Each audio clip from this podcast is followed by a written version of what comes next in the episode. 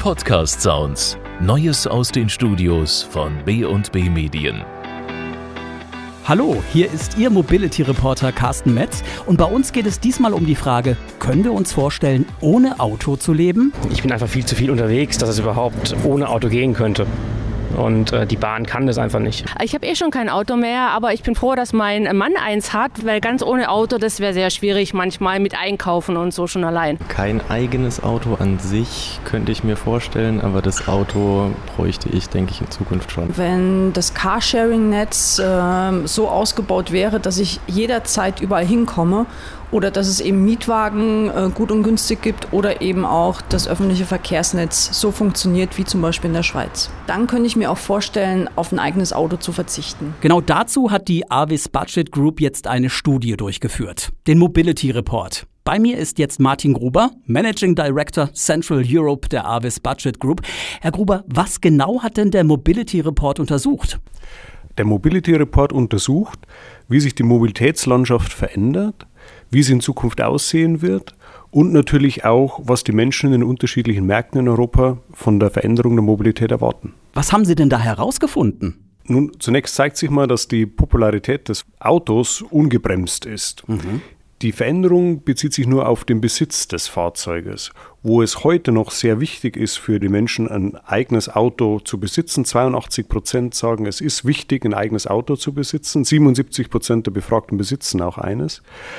So zeigt sich in einem Mobility Report, dass die Veränderung stattfinden wird im Bereich, wer das Auto am Ende besitzt. Das heißt, also der Besitz des eigenen Fahrzeuges wird unterschiedlich eingeschätzt im Vergleich zu heute, wenn man in die Zukunft blickt. Heißt das, die Leute wollen gar kein eigenes Auto mehr? Genau. Es läuft darauf hinaus, dass einige glauben, dass in der Zukunft es keine Priorität mehr hat, ein eigenes Auto zu besitzen.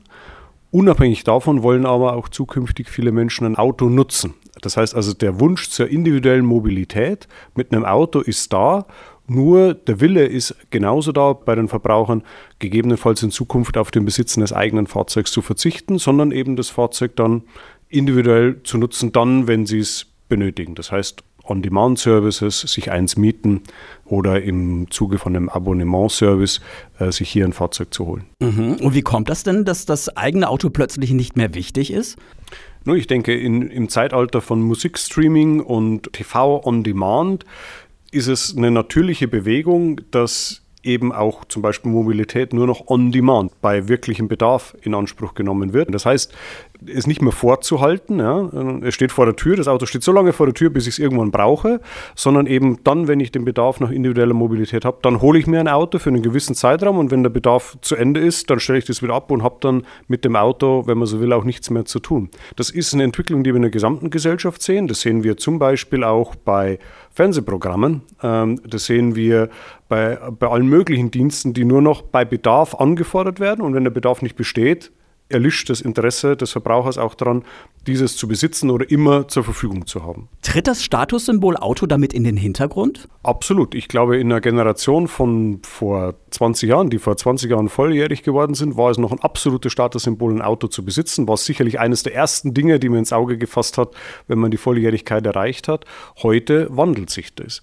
Und ich denke, die, die Gesellschaft geht mehr in die Richtung, dass das Erlebnis zählt, nicht der Besitz zählt. Das heißt, die Identifikation erfolgt mit dem, was man erlebt hat und nicht mit dem, was man besitzt. Also nicht mit dem, wo man die Hand drauflegen kann. Und da zählt sicherlich das eigene Auto dazu. Und wie sieht diese Entwicklung denn speziell in Deutschland aus? Nun, Deutschland ist zunächst mal ein klassisches Autoland. Das wissen wir alle.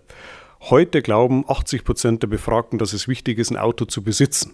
Wenn Sie aber vorausblicken auf die kommenden zehn Jahre, sagen 40 Prozent, dass sie sich gut vorstellen können, weiterhin ein Auto zu nutzen, dieses aber über einen Miet- oder Abonnementservice zu beziehen. Aha. Und was motiviert die Deutschen, auf ihr Auto zu verzichten?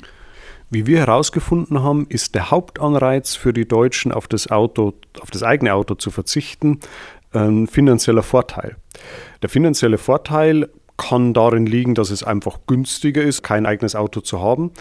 Ich glaube aber, wenn wir hier vorausschauen, wird der finanzielle Aspekt tendenziell zunehmen oder größer werden. Wenn wir heute mal zum Beispiel die Parkplatzsituation bedenken in den Innenstädten oder die anstehenden oder eventuell anstehenden Zufahrtsbeschränkungen zu Innenstädten, kann der finanzielle Anreiz schon allein deshalb, weil Parken teurer wird, größer werden.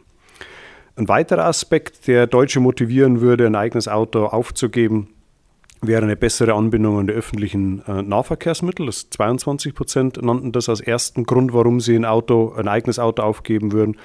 Und dann gibt es noch den Umweltaspekt. Der ist im Vergleich zu den anderen deutlich geringer ausgeprägt, liegt bei 13 Prozent der Befragten, die angaben, aus Umweltgründen auf ein eigenes Auto verzichten zu wollen. Aha, das hätte ich nicht gedacht. Welche Rahmenbedingungen müssten denn herrschen, damit die Deutschen das mal ausprobieren? Wie wir in unserer Studie herausgefunden haben, ist die wichtigste Rahmenbedingung, dass es sich um eine Lösung handelt, die allgegenwärtig ist, dass es sich um eine Lösung handelt, die flächendeckend und urban und non-urban vorhanden ist. 47 Prozent der Befragten nannten das als die wichtigste äh, Rahmenbedingung. Was uns als Avis Budget Group besonders freut, ist, dass die zweitwichtigste Rahmenbedingung mit 31 Prozent aller Befragten ist, dass es eine vertrauenswürdige Marke sein muss, auf die sich der Verbraucher verlassen möchte. Und welche Entwicklung zeichnet sich da für die Zukunft ab?